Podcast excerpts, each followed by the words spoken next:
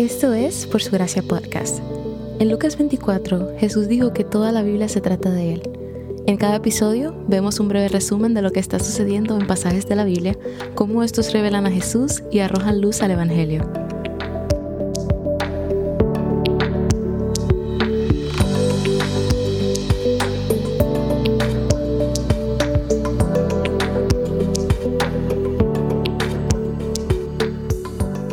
Ayer dejamos a Moisés en Madián, casado y con un hijo.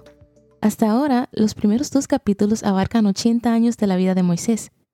Mientras se encontraba cuidando el rebaño de su suegro Yetro, cerca de un lugar llamado Oreb, que significa montaña de Dios, el ángel del Señor se le aparece a Moisés y comienza a hablar desde una zarza ardiente. Esa misma montaña más adelante será identificada como el monte Sinai, en donde Dios dará la ley a los israelitas que es una ubicación muy importante en el libro de Éxodo. A inicios del capítulo 3, Moisés se encuentra realizando lo que hará con Israel en el resto del libro, pastorear a un rebaño en el desierto en dirección al monte Sinaí. Los años de exilio en Madián están siendo utilizados por Dios como un entrenamiento para Moisés. Esta aparición es una teofanía, una visita divina. Otra traducción antigua se refiere a este ser que se apareció a Moisés como la palabra del Señor, que es uno de los nombres utilizados para describir a Jesús en el Nuevo Testamento, o el verbo, por lo que tenemos muchas razones para creer que este era en realidad Dios Hijo hablando con Moisés. Este ángel apareció en forma de fuego, que es otra forma común en la que se representa la presencia de Dios en la Biblia.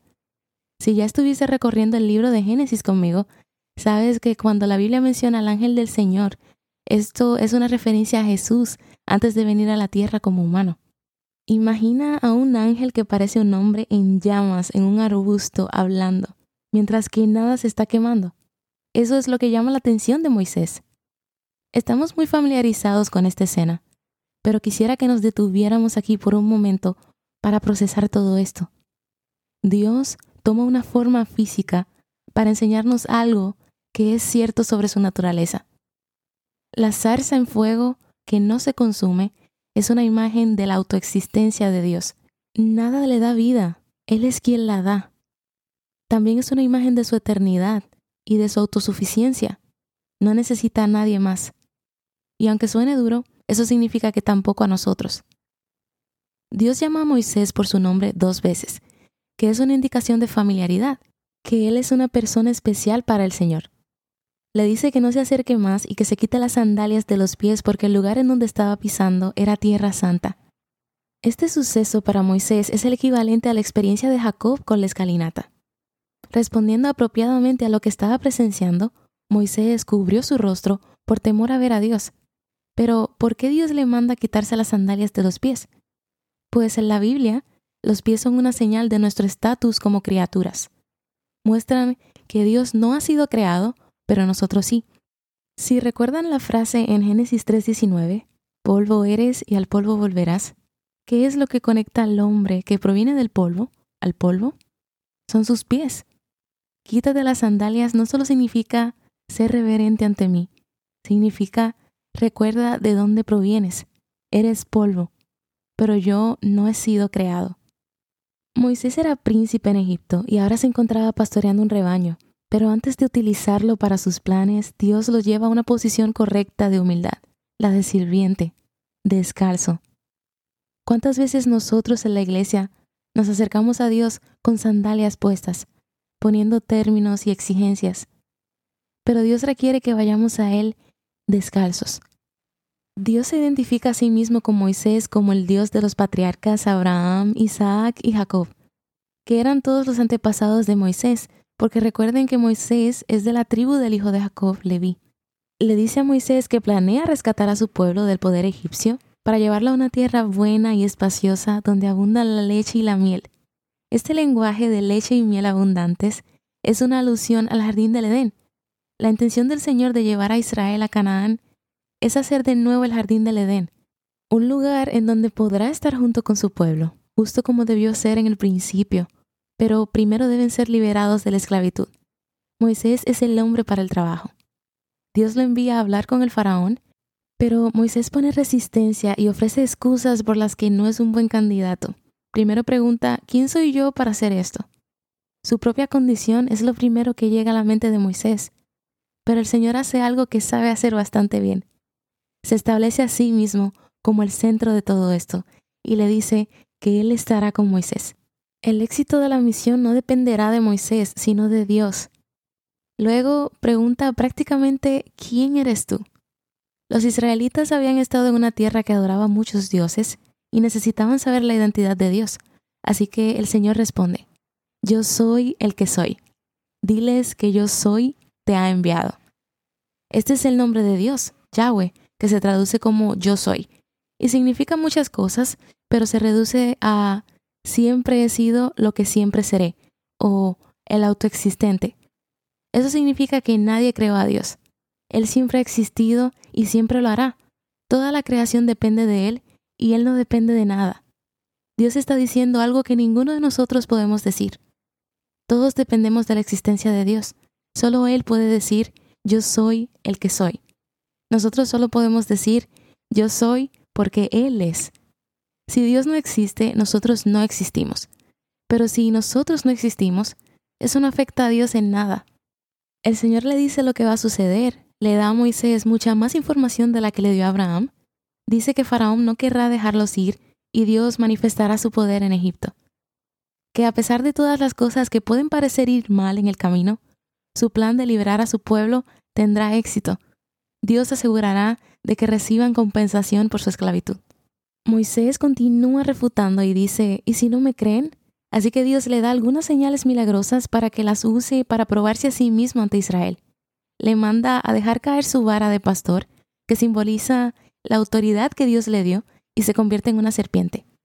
Para los egipcios, la diosa protectora del faraón, llamada Widget, era representada por una serpiente. Con esta señal, el Señor demuestra que la autoridad y protección pertenecen a Él, también que tiene control sobre la naturaleza. Lo siguiente es producir lepra en la mano de Moisés. Lepra significa enfermedad de la piel, y se consideraba incurable. Con esta señal demuestra que tiene control sobre la enfermedad. La tercera señal fue cambiar agua del río Nilo en sangre. Esta era un adelanto de las plagas, pero también el río Nilo representaba vida para Egipto. La sangre, por otro lado, simboliza muerte. Con esto, Dios demuestra tener poder sobre la vida y la muerte. Moisés objeta nuevamente. Le dice al Señor que no tiene facilidad de palabra y Dios responde que estará con su boca y le ayudará a hablar. Lo que me recuerda a Lucas 12:12, cuando Jesús dice a sus discípulos que el Espíritu les dará lo que deben decir. Pero Moisés pide a Dios que envíe a alguien más y el Señor se aira contra él y dice que enviará a Aarón con él. Así que luego Moisés obtiene el permiso de su suegro, empaca sus cosas, toma a su familia y se dirige a Egipto. Algo desconcertante sucede de camino a Egipto, donde Dios se enoja y busca matar a alguien. Pero en el idioma original, en hebreo, no es tan claro a quién. La mayoría de eruditos creen que la razón de la ira de Dios es que el hijo de Moisés, Gersón, no había sido circuncidado. No circuncidar a su hijo fue una violación del pacto. En Génesis, Dios le dijo a Abraham que todos los varones de su descendencia debían ser circuncidados, y si no lo hacían serían cortados de la tierra. Moisés iba a ser el instrumento de liberación de Dios para su pueblo, y no lo podía hacer habiendo una desobediencia pendiente.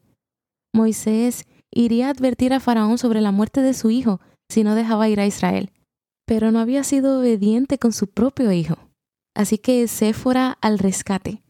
Ella circuncida a Gersón, luego toca los pies de Moisés con el prepucio, pero un detalle aquí es que la palabra hebrea para pies se usa ocasionalmente como eufemismo para los genitales.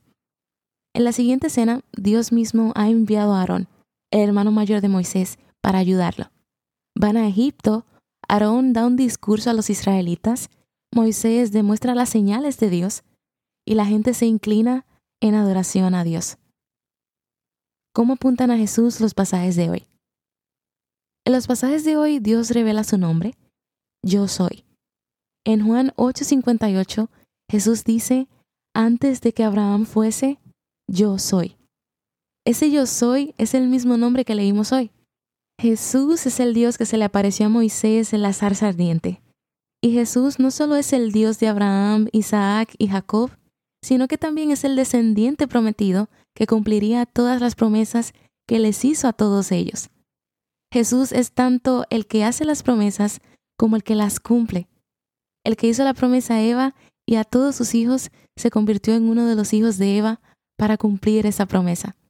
También vemos que las señales que Dios le dio a Moisés hoy muestran la autoridad del Señor sobre la naturaleza, enfermedad y la vida y la muerte.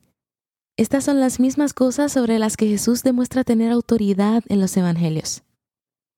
¿Cómo viste a Dios revelado en los pasajes de hoy? Vi que Dios usa a personas rotas.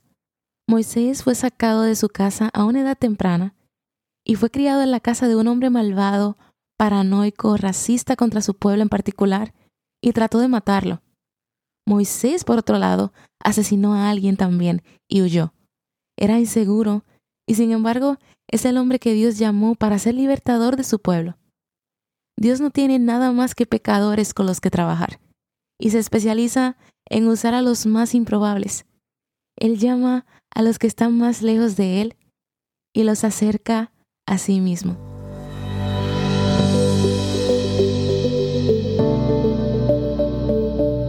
Gracias por escuchar Por Su Gracia Podcast. Por Su Gracia es un ministerio dedicado a estudiar la Biblia con el objetivo de descubrir el glorioso Evangelio de Cristo en todas las Escrituras. Para más recursos, sigue la cuenta Por Su Gracia Estudios en Instagram.